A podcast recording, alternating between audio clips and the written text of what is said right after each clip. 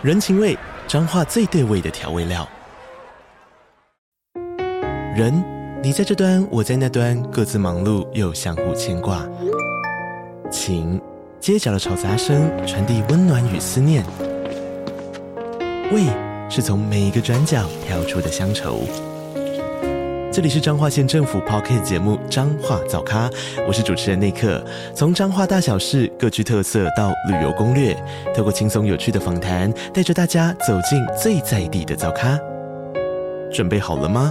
彰化的故事，我们说给你听。以上为彰化县政府广告。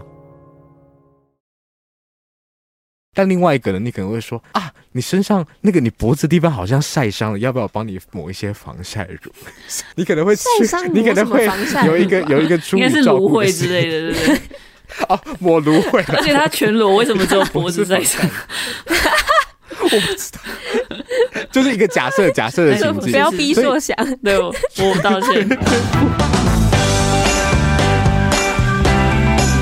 大家好，欢迎三听。三厅，三厅，三厅是琼瑶的三厅店吗？欢迎收听三点三十九十六次，我是硕翔，我是马德，我是王阳，好赞哦！什么开场 啊？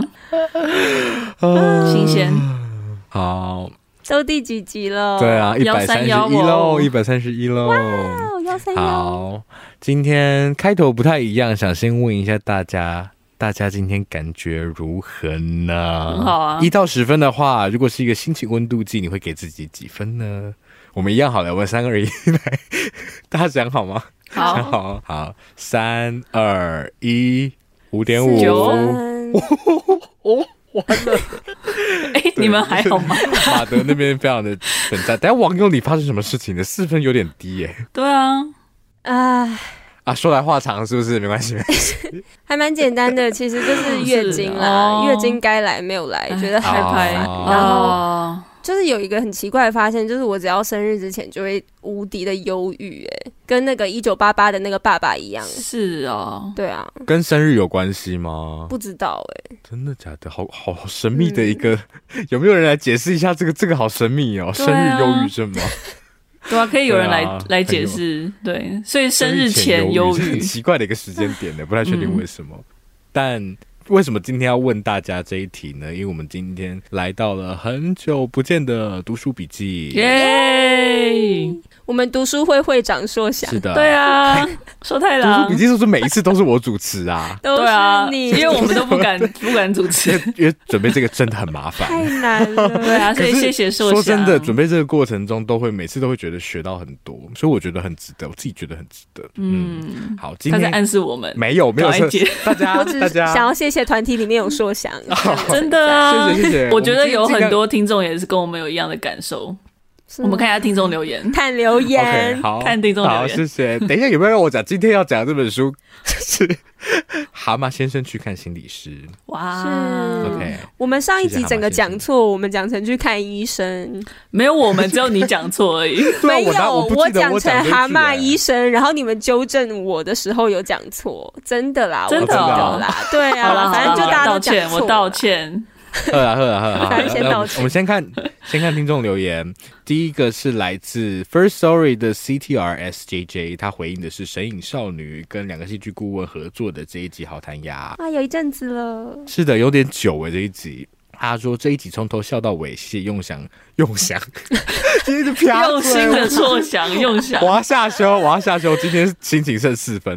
谢谢说想用心搜集关于《摄影少女》隐喻的资料，我第一次听到二十世纪末那部分，感觉发现了新世界。最后关于名字的讨论，大家的观点也都好有趣，有联想到日本人不太会用人称代名词称呼对方，而是直接称呼名字。因为语言文化的不同，名字代表这个人的分量比我们重得多。哇，这个的观点也很有趣哎，没有我没有想过，非常。嗯，是的。好，然后第二个是在 Facebook 上来自 Robert Chu，他回应的是草东没有派对的丑奴儿读词会，他说听完这集突然好爱硕翔哦，谢谢，我们也是，但是我们超爱硕翔，我们都是说我们都是用翔粉。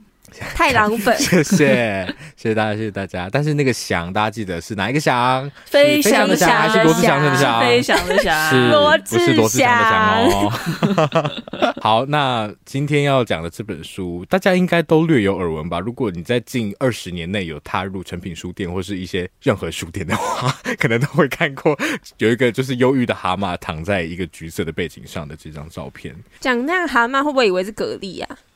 蛤蟆。有忧郁的癞蛤蟆，蛤蟆不是蛤蟆，不是蛤蟆，是癞蛤蟆的癞蛤蟆。是这本癞蛤，不是癞蛤蛤蟆先生去看心理师。大家哦，我要讲什么？哎、欸，我哎、欸，我想问你说，你今天为什么四点五啊？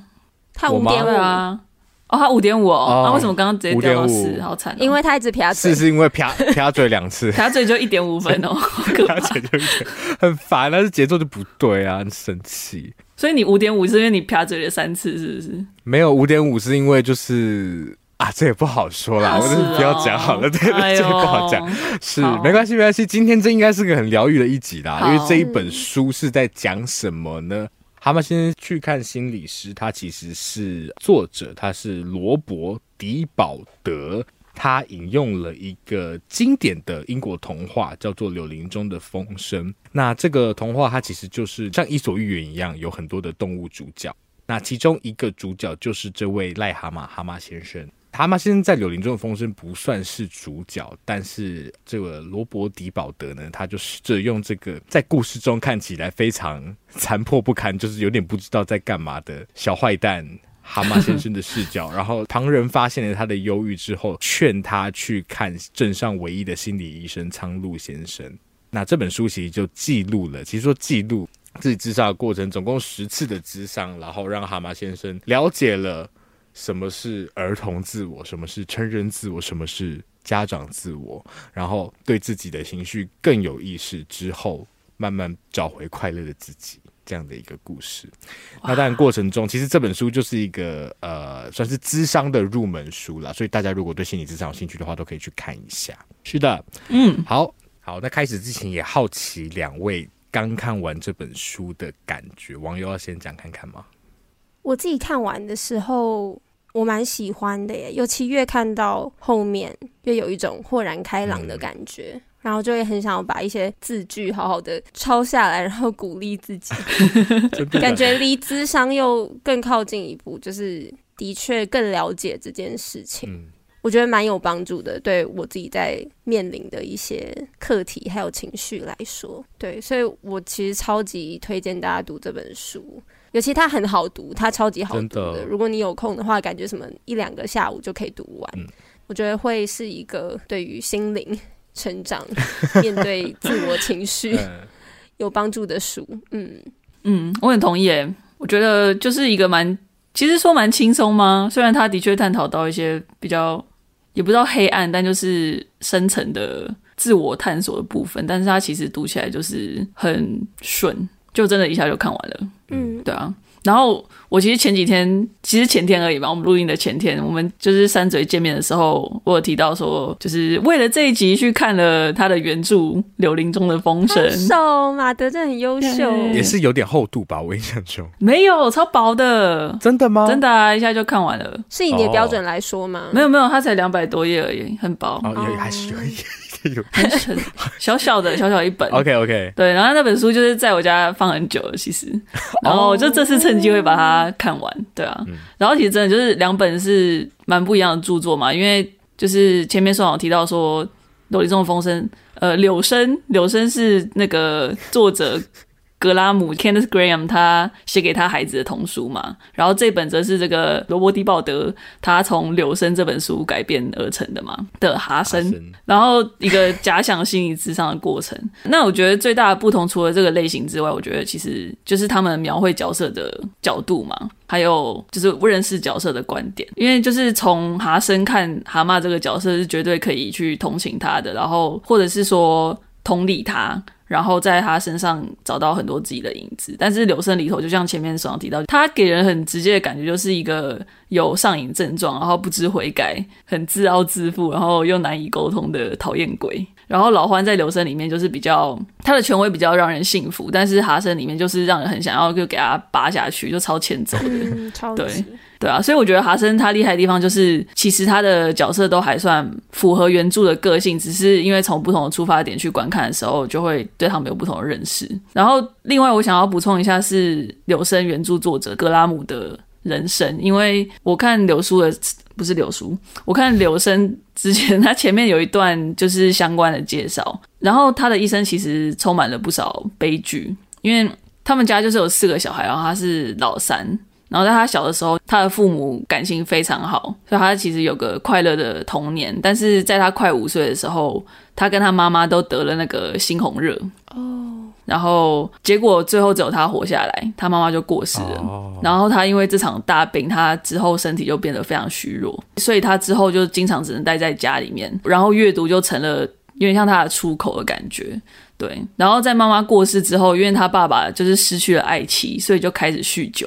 然后后来喝到就是他没有办法照顾自己的小孩，然后他就把小孩都送给那个就是外婆养。但是外婆因为可能他也没有想要接受这个重担，所以其实对他们小孩也蛮冷漠的。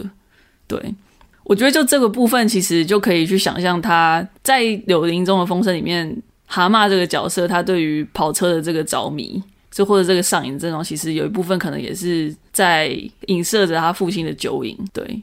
然后，或者是关于不管是对啊老欢的这个角色，或者怎么样，可能也有一些这个权威的部分，因为他父亲曾经是一个很成功的律师，嗯，对。然后后来就是他后来有一个不美满的婚姻，但是他生了一个儿子，然后他儿子其实就是跟他一样体弱多病，然后甚至就是眼睛看不太清楚。所以其实《柳林中的风声》他为什么主角是鼹鼠，其实就是这个原因，他就是写给他儿子的，所以那个动物是也是一个看不太清楚的，的对，也是一个视力不好的动物。对啊，可是他儿子后来在快要二十岁的时候就过世了，就是被火车撞死，然后还有传说是自杀的关系。然后那个格拉姆在之后就没有再写关于河岸动物的故事了。对啊，就封存在这个等于用封存。对对对，然后所以我就觉得柳生的故事就是有很神秘然后很荒诞的部分。嗯。对，但是其实我讲这么多，其实我觉得是因为看柳生可以某一个程度可以感受到，就是创作本身对于作者来讲也像是个心理智商的过程。嗯，就是他好像就是透过写作来去厘清他生命中的一些缺憾，然后我觉得也是因为他小时候是被书给拯救的，所以我觉得他也希望。透过这些童话故事，给予更多孩童快乐，然后让他们意识到说，虽然生活可能看似反复，甚至是苦闷，但是其实处处充满着奇迹，就像柳林中的风声一样。对，所以我觉得狄宝德会选择柳生这本童书经典来当做这个心理智商的一个。蓝图吗？我觉得不单单是因为他角色很丰富，也是因为他看到了，就是这本书的一个本质，就是那种试图为自己和他人疗伤的那份温柔。对。嗯，他也从中去回溯，对不对？对，就像马德在跟我就是讲说《柳林中的风声》原本原著里面的情节的时候，我也会想说，我听他听起来超不像童话的，又有人酗酒，又有人偷车，然后还有人被关起来，然后还逃狱，然后想说，是是要多忙啊？哪有童话这么忙的？其实没有趣，但是他都是你刚刚讲的都是蛤蟆蛤蟆先生做的事情啊，对，就是偷车被关，然后逃狱。对，他很像走错棚，不太像一个童话里的人。可是你如果把这个。作者的生命情境也拉进来，就一切就合理了。嗯嗯嗯嗯。然后你也提到说，这个创作过程它也是一个疗程。嗯，其实我觉得在《蛤蟆先生》里面，我们也可以看到，因为他跟苍鹭在聊天的过程中，苍鹭一直问他说：“那你觉得怎么样？嗯、然后你应该怎么行动？或者就是一直去回溯他妈自己的生命史，这些心情或是他的生命历史，都是透过由他自己把它外部化。”然后他好像自己可以看着那些故事发生，他才可以慢慢从一的家长状态或是那个儿童状态走到一个比较中性的自我状态看待自己。嗯嗯，是的。好，既然都已经带到这些神秘的名词，我们就进入今天的主题。今天呃，主要是诶，因为这本书其实蛮浅白的，所以我在想说，嗯，应该要从什么样的角度来切入今天的读书会呢？那我自己觉得蛮有趣的是，刚刚有提到这一本书，它本质上就是苍鹭先生与蛤蟆先生十次的智商访谈录。对不对？那这个智商呢，我觉得我们可以再退一层来看待看，我们顺便来科普一下这个智商到底是什么。那当然，心理智商它有非常多的流派啦，比如说大家可能最早有听过的弗洛伊德，他就非常擅长用的梦来告诉你你的潜意识里面发生了什么事情。嗯。是的，那今天这个呃，苍鹭先生跟蛤蟆先生他们使用的这一种流派叫做沟通分析，英文叫做 transactional analysis。那这 transaction 是什么意思呢？来，英文小老师，我们的网友，英文小老师名字是马德，是是网友，是马德，是网友，快一点，快一点，什么意思？老师生气。什么是 transaction？什么是 transaction 呢？网友？什么是 transaction 呢？马德，这这都要多久？好，我来。我们在沟通。Transaction, 好，请你分析。transaction 就是刚刚他们示范的这样子。transaction 的意思叫做，哎、欸，原意叫做买卖。可是在这里，它这个语境之中，它的意思其实就是当一方他透过比如说语言或者是一些其他的符号，他。给另外一方某一种讯息，一组讯息，然后另一方他接收到这一组讯息之后，他经过理性思考，给出了一组回应，那这个过程就叫做 transaction。那中文他们翻作交流啊，沟通都有。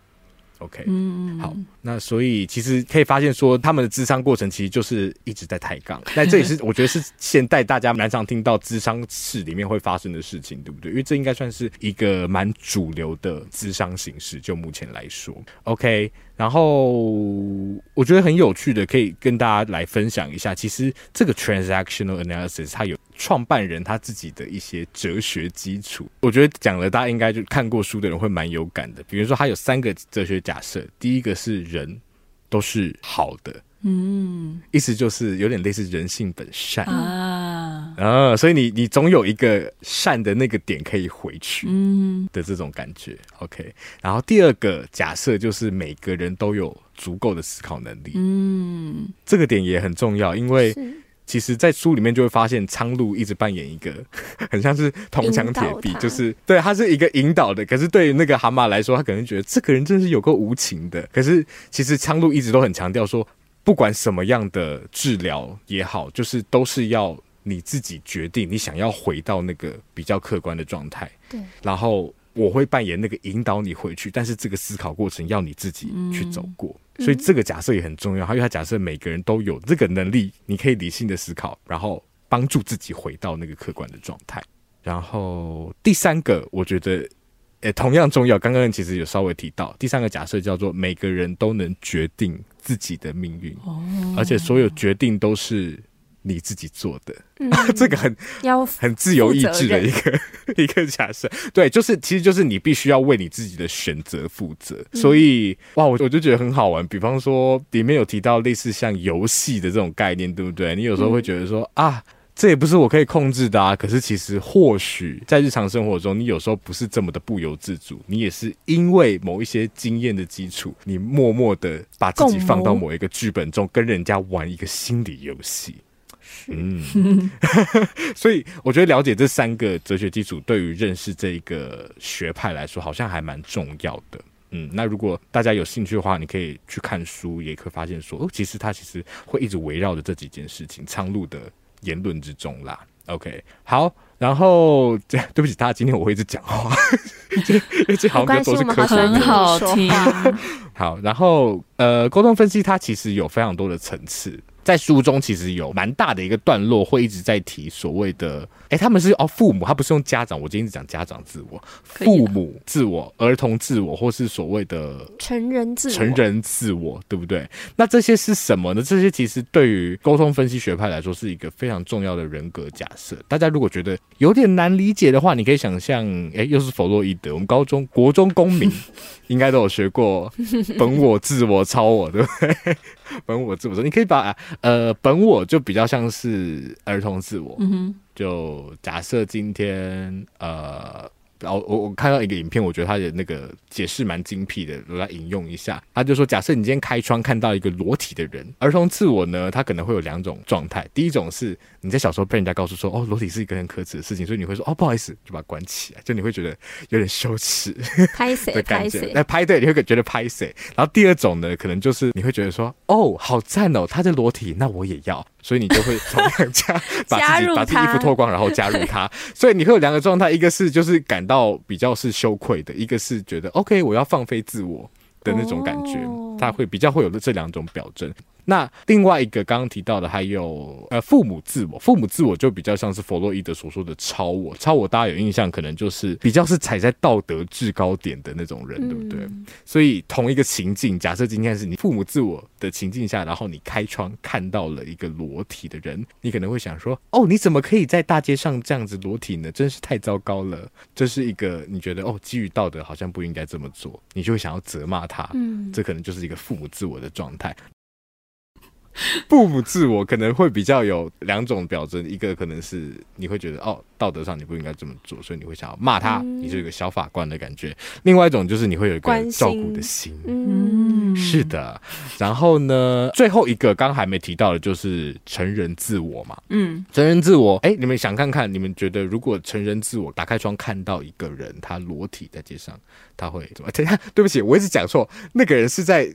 是在那个啦，晒日光浴啊！我想他，哦、他讲，我觉得他就是在平常在路上，然后就楼梯走来走去，这样 去办事？不是不是不是，是晒是晒日光浴，可能在自己家阳台之类的。对对对对对对。哎，不得不说，我遇过这个情况哎、欸。哦，真的吗？那你的反应是什么？在一个很高的高楼，我就想说，哈，他觉得别人看不到他吗？我的第一个反应是这样，他是不是觉得因为自己住的很高，所以可能没有关系？这样。哦，我的天哪！我我不要乱乱下判断，我就会被 心理心理那个智商专业的人骂。可是听起来，我觉得网友好像比较接近成人自我，因为成人自我有一个很重要的特征，是你就是根据当下你搜集到的讯息，做出那个讯息足够做出的判断。哦。嗯所以影片中提到的，就是你如果看到一个哦在晒日光浴的人，那你就会说哦，那他就是一个在晒日光浴的人，嗯、就是你会比较客观的看待这个事情，对，因为你不会下太多的价值判断。但如果他是在路上办事的话，就是可能去上班或什么之类的，然后 裸体的话，那。对，就可能会好奇，嗯，对对，哎，不会冷吗？对，怎么会做出这个选择呢？还蛮好奇之类的，对对对对，是的。好，那其实书中的前半段，蛤蟆先生就一直在跟苍鹭在磨这三个东西，分别是 parent、adult 跟 children。其实沟通分析学派里面会讲叫做 PAC 的这个人格的假设。OK，那我们就稍微再近一点点的看这些人格好了。第一个我们看到是儿童自我。那其实书中里面苍鹭有帮蛤蟆先生上的一个小小的课，对不对？他们一起在挖掘在儿童自我的时候，其实人类会有一些基本，哎，应该说人类的某一些基本情绪下，你比较容易触发那个儿童自我的状态。那这些情绪有快乐啊、悲伤、愤怒跟恐惧，所以就。哎，想请大家分享看看自己 看到这段，因为我看到这段的时候就一直在回想，说我在这几种情绪里面到底是通常会是什么样的反应？哦，对，那对你们来说呢？其实那时候看到访刚的时候，我也在想这件事情。哎，嗯，对啊。然后我觉得我最接近儿童自我的状态，呃，以情绪而言的话，我觉得应该是悲伤。就我觉得我在很难过的时候，我会喜欢自己一个人。嗯，这好像是从小到大都是一样的。嗯，就我我是可以在别人面前哭，但我好像只有自己一个人的时候可以真的很悲伤。然后我我难过的时候，我很喜欢躲起来，就是那会让我觉得很安全。然后我很喜欢被包围的感觉，这其实不限定是在难过的时候啦，嗯，只是我本来就很喜欢，就是躲到柜子里面啊，躲到桌子底下。或者是很喜欢用棉被，是物理的，对，就是人群包围，是不是？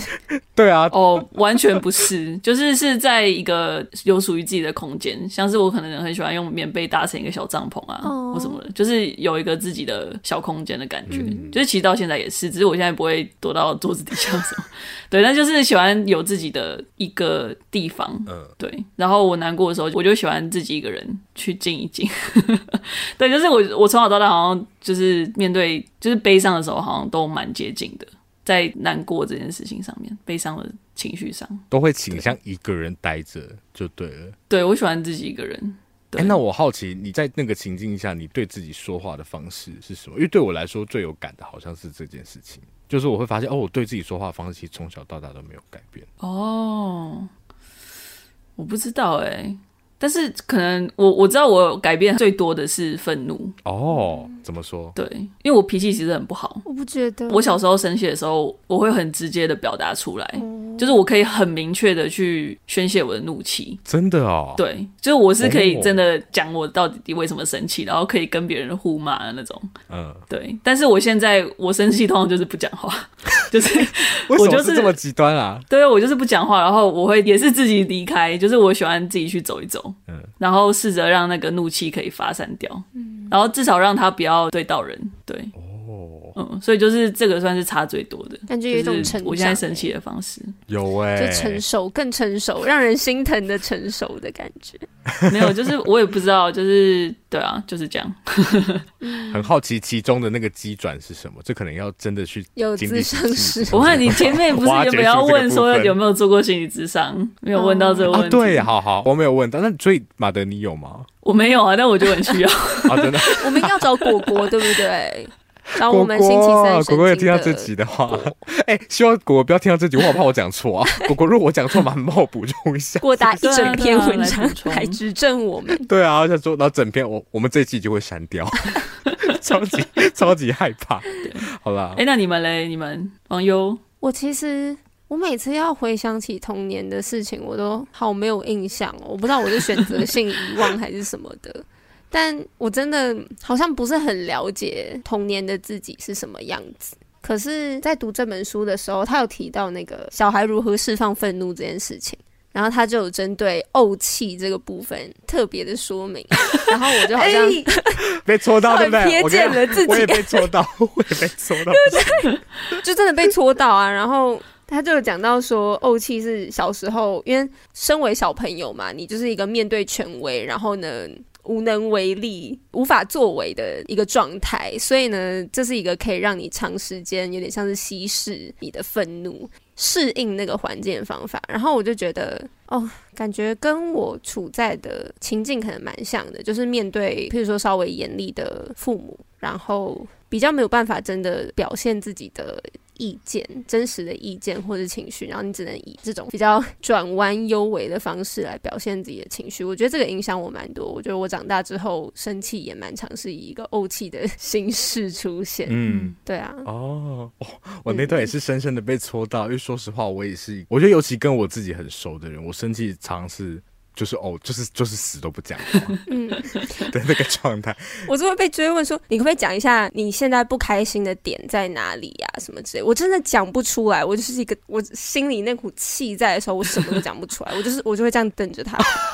我天哪，好精彩的画面，我没有看过这个画面。然后说，我现在我没有我没有办法，就是我没有办法现在说，那我就。要离开，扭头就走吗？一直一直逃走，这么精彩！我的天哪，嗯、我都我我自己其实，在生气的状态也有点这种感觉。但我其实是因为我其实蛮早就已经看了这本书，大概半年前就已经看过了。嗯，然后这半年在生气的时候，我真的就会有种哦，我现在在儿童自我状态，我会有一个这个旁观、哦、旁观的小硕想，就是 跳出来跟我讲可爱。然后我就然后我就会继续就是维持在我那个状态里面，就是没有做出任何的改变。我就是个没有用的人，哎、欸，真的会哎，我觉得真的就是会，你意识到，就是哦，我对我就是在儿童自我，所以怎么样？所以怎么样？我就是我，对啊，我就是一个没有用的人啊，怎么样？对啊，我就是现在我就儿童一下，可以吗？对啊，对啊。可是，哎、欸，我发现我我其实，在生气有一个 pattern 是，我会想要人家来问我说你怎么？我懂，说想我其实我就是我就是在等那一句话的那个感觉。然后那别人问你之后，你就想说你干嘛问我？我不会说，对我会，我就会这样。觉得，欸、我其实会说、欸，不问也不行，我不会，不能不问，我就是难搞到一个不行，抱歉，我真的超难搞的，但真的就是这样哎、欸，哎、欸，可是啊，我就想说，哎、欸，然后看到后面就想说，这是不是其实就是某一种心理游戏？然后我就我就自己在自己在思考说，那这个游戏的源头是什么？然后我就自己在记忆中找到了一个小方块，我就觉得，我天啊，这个可能就是这个心理游戏剧本的那个源头。我觉得其实一个原因可能是因为我爸小时候常常不在家。可是我不会，我又不知道怎么想，怎么跟他说哦，我想要你多在家一点点陪我，然后我就会用各种方式，有点吸引他的注意，可是都不是那种很直接的哦，可能就是比如说我拿一个东西问他，比如他人已经要出去，然后我就拿一个，比如说作业，我就问他，或是我就拿一本书问他说这个字怎么念。这一种的，然后可是我就没有办法直接的说出说哦，我希望他留在家多陪我。然后这个，可是我是常默默就是玩了这个心理的游戏，然后玩久了之后，我就发现说这个游戏好像没有用，然后他就转变成一个比较消极的，就是我会我就是我对他的模式就会是一直是哦，我我就是我有什么需求我都不会说出来，但是我会希望他主动来问我。嗯。可以理解，完全可以理解了。嗯嗯，对啊，好，所以我觉得这个挖掘过程还蛮有趣的，大家可以自己、嗯、自己思考一下自己的儿童自我状态下会发生什么样的事情。好，那我们脱离儿童自我来讲到第二个是关于父母自我嘛。那其实父母自我，我觉得这本书还蛮有趣的是，他其实一开始他们两个人就苍鹭跟蛤蟆先生得出一个结论是，蛤蟆先生好像没有父母自我。结果后来他们其实呃进一步挖掘发现不是没有。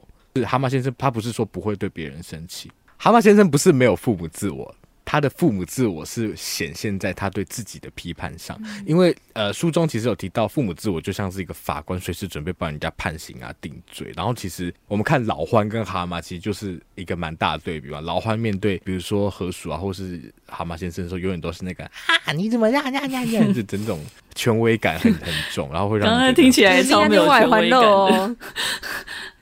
刚刚没有吧？刚刚听起来是鸭子乱。老欢是不是就人选之人朴学亮的角色？我超爱朴学亮的表演。第二天外环超讨人厌的 啊！不对，硕想没有看，没看。等一下，对我还没有看，我现在没有看，我我在努力在思考。没有关系，好，继续。呃，但我想要问大家，其实是大家觉得自己的父母自我比较常显现在对自己的批判，还是对他人的批判上？我觉得我应该是都蛮常出现。很懂，因为刚刚说场前面有讲到嘛，父母自我通常都是以一个，譬如说在道德制高点上面去审视别人，帮别人定罪的一个角度。然后我觉得我自己蛮常会有这样的心态，因为我自认我的道德标准蛮高的，然后我也不算是对其他人很有弹性的那一种。譬如说什么样的行为，我就会觉得哦不够爱国之类的，就会给人家有一个评价跟批判。然后我觉得这件事情又更能显现在，虽然这应该很难避免，就是在当老师、当家教的时候。哦，我觉得这是一个非常彻底的展现。书中有提到这样的例子，就是我会需要他们讲出自己的错误在哪里，然后让他们了解说自己错在哪里，然后去告诉他们这样为什么不对。嗯，然后。可能会有一个检讨或者是惩罚的一一个举动嘛，对啊，嗯，所以我觉得好像在我的生活中蛮常出现父母自我状态的，面对自己也是，我觉得就是刚刚讲到的标准高，无论是对于别人或对于自己，我觉得对于我的那个管束也蛮重的，对。然后我看到书里面讲到说，就是没有任何法官比自己来的更加严苛的时候，我也觉得很有感，嗯嗯。因为我可能很常自我检讨到，就不小心有时候也会跟旁边的比较亲密的朋友啊、家人分享到，说自己可能最近遇到的难关，或者是不满自己的地方，觉得自己表现不够好的地方，受不了自己的地方在哪里的时候，我觉得我我对自己的容忍度也非常非常低，就是我对生活中各种错误，无论是别人的错误或者是自己的错误，容忍度都非常低。嗯，而且我也会觉得说，因为我那么爱批评别人嘛，我怎么可能？就是对自己那么的宽容呢？对啊，看到那句话的时候，就觉得又被重击了。对，又被重击，然后再加上蛤蟆讲到说：“哦，人生那么长，我到底可以怎么样活得更快乐一点？我不想要这样下去。嗯”对，嗯嗯，那个时候我就觉得哇，嗯嗯，很赞。就是很多人会说，就原本青少年时期说我好讨厌我爸妈怎么样哦，但你越长越大会发现，哇，你越来越像你爸妈。对啊，就是因为这个父母自我的形成。其实是在你很小很小，可能五岁以前的时候，因为那时候你对世界没有一个基本的认识嘛。然后里面的有个形容还蛮有趣的，就是在那个时候，你看父母就会有点像你是一个小人在看一个巨人一样，你会觉得那个是一个坚不可摧，然后他就是一个绝对的权威，你没有办法去反抗他。所以在那个情况下，你除了会吸收到他对你的行为之外，你也会去适应。因为刚刚讲到这个沟通，它其实是一个双向的过程嘛，所以你也会去适应。比方说，哦，我怎么样都会被他骂。假设是这样的话，然后可能就会慢慢内化说啊，那我先骂我自己，然后好像就可以预防到前面那一步。的那种感觉，可是他又很有趣，他又有另外一个情境是，他会变成 self prophecy，就会变成说，哦，你其实会把自己好像慢慢引导到变成一个就是容易被骂的人。嗯，你会慢慢活成这样的状态，所以我觉得哇，那个那个 dynamics 真的 其实蛮可怕的，超可怕的，人生剧本的部分嘛。对啊，又是回到依恋效应，就想说我的天啊，前面那五年到底发生了什么事，真的很可怕，真的很重要。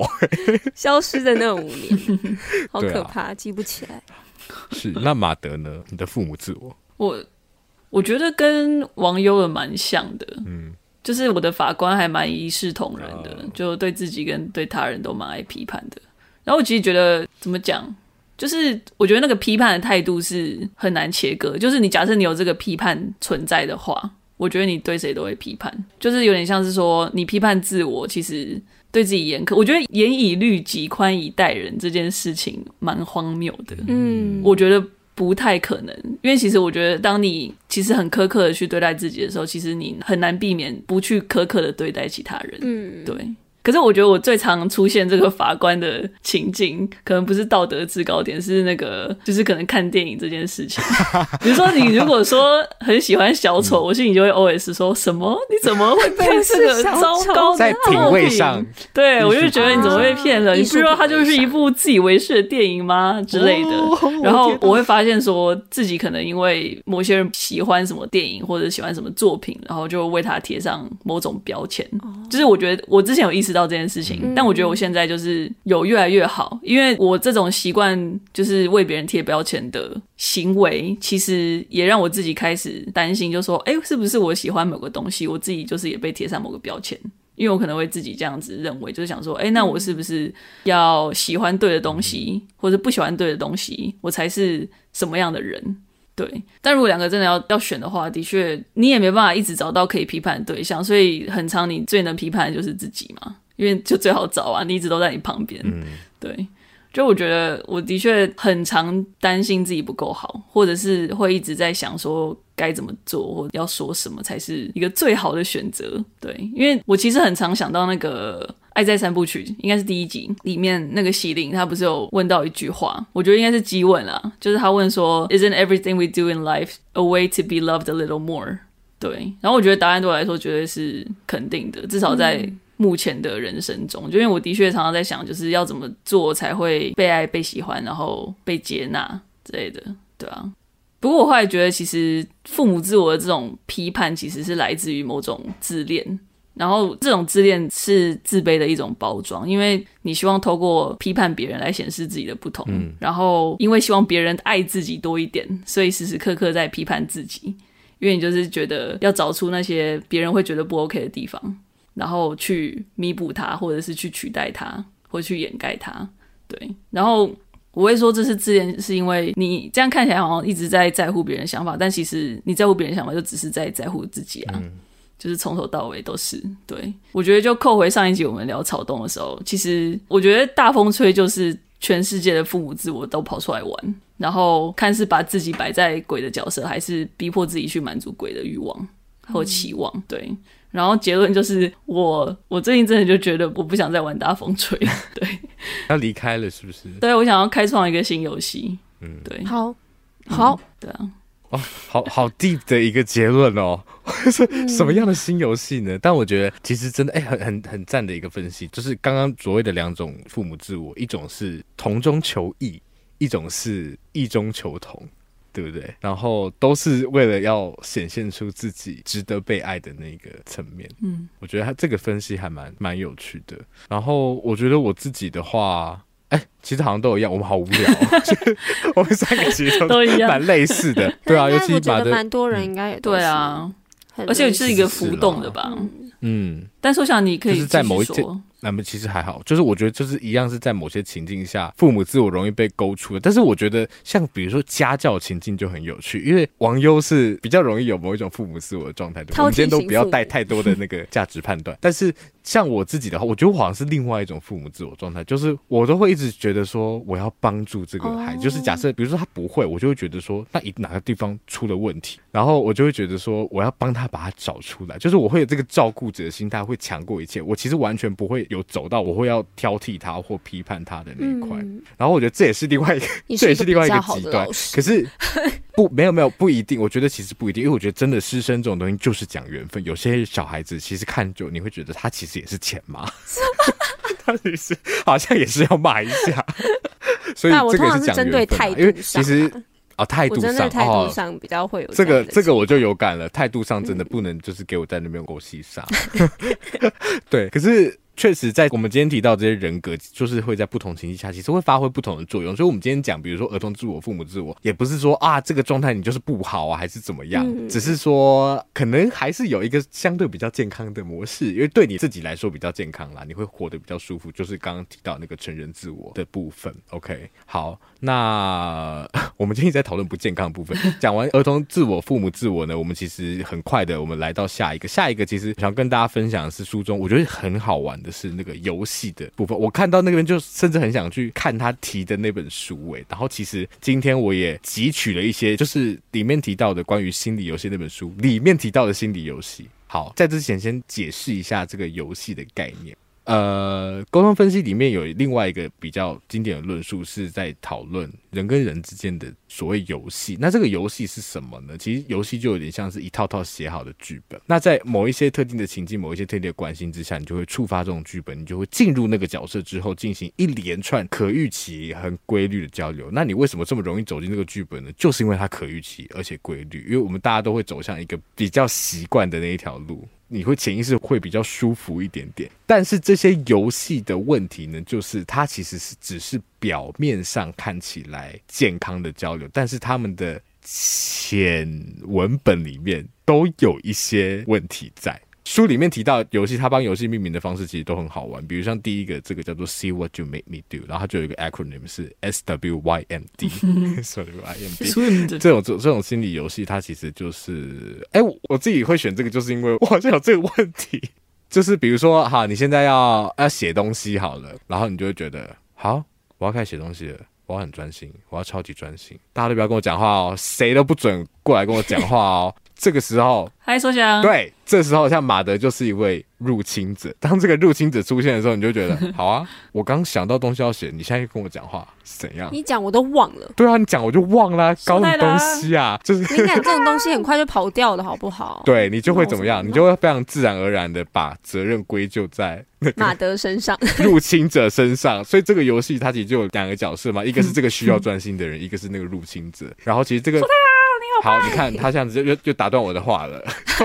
这个被打断的这个需要专心的人，他就会因为会有某种后果，然后这个后果他就会把它全部归咎在这个入侵者身上。可是其实通常常常都只是我们看的人的那个心理预设造成的这个所谓的后果。嗯，所以我觉得这个还蛮有趣。大家这个有感吗？这个心理游戏，我好像可以料想到，可是我不确定是不是在一个它是限定。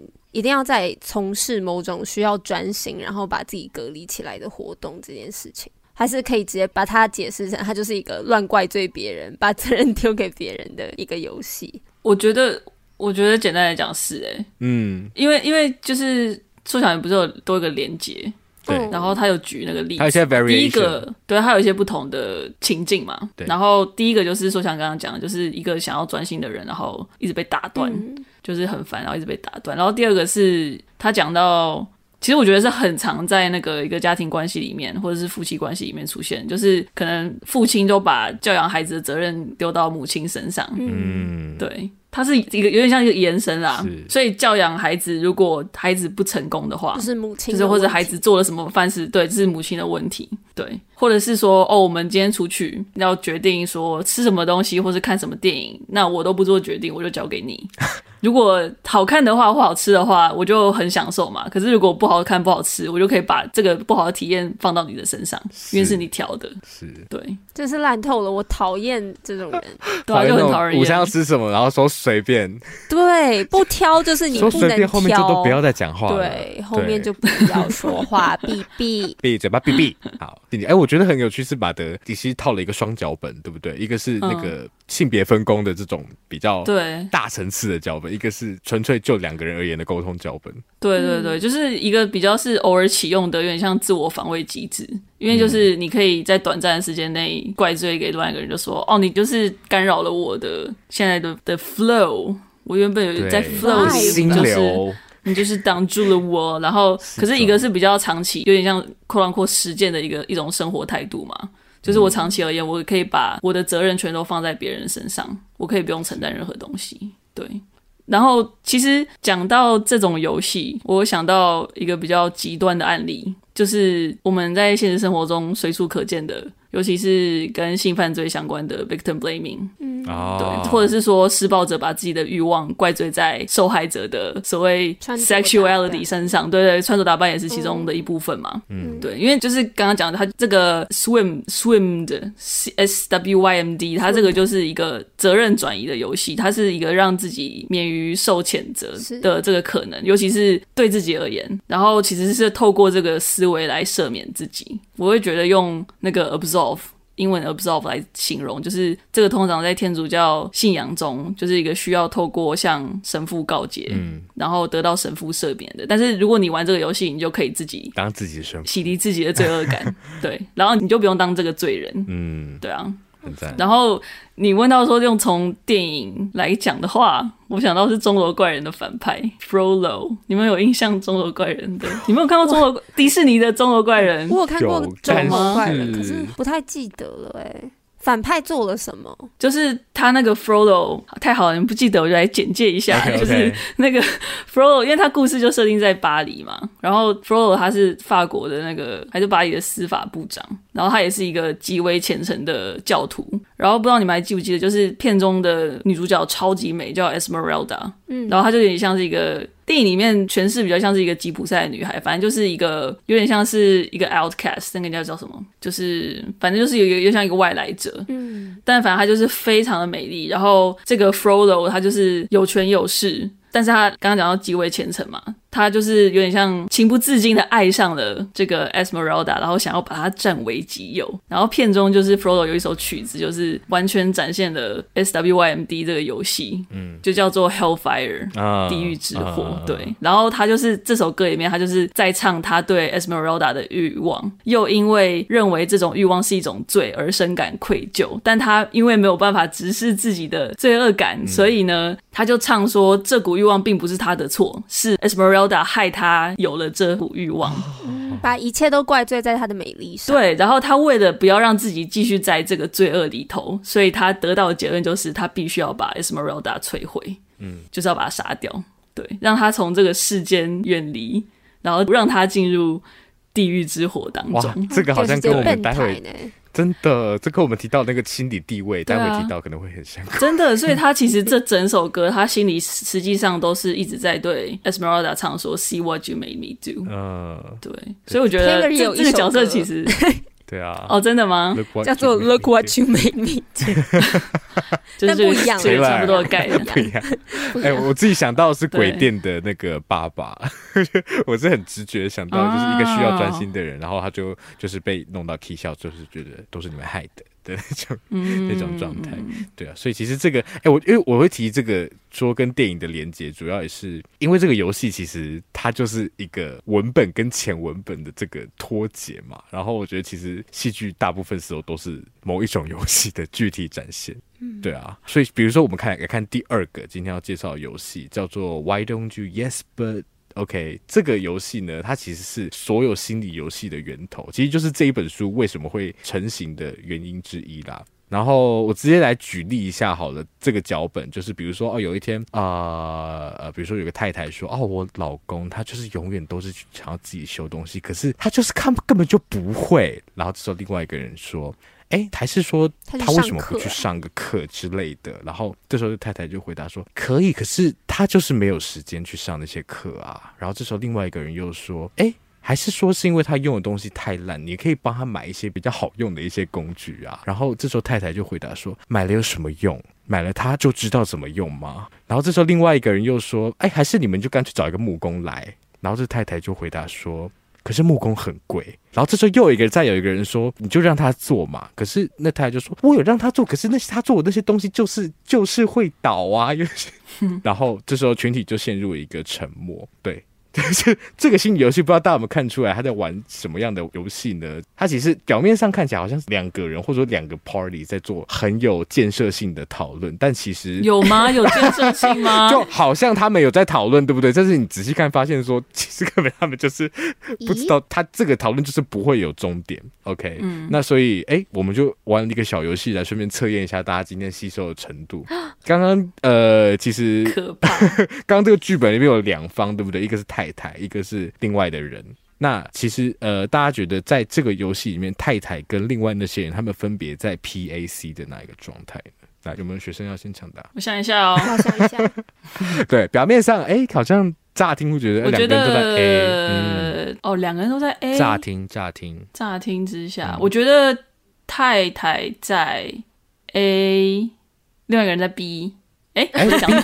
太太在 A，另外一个人在 C，哎，不是，太太在 P，另外一个人在 C，才要才好，太太在 P，另外一个人在 C，对，哦，OK，王优呢？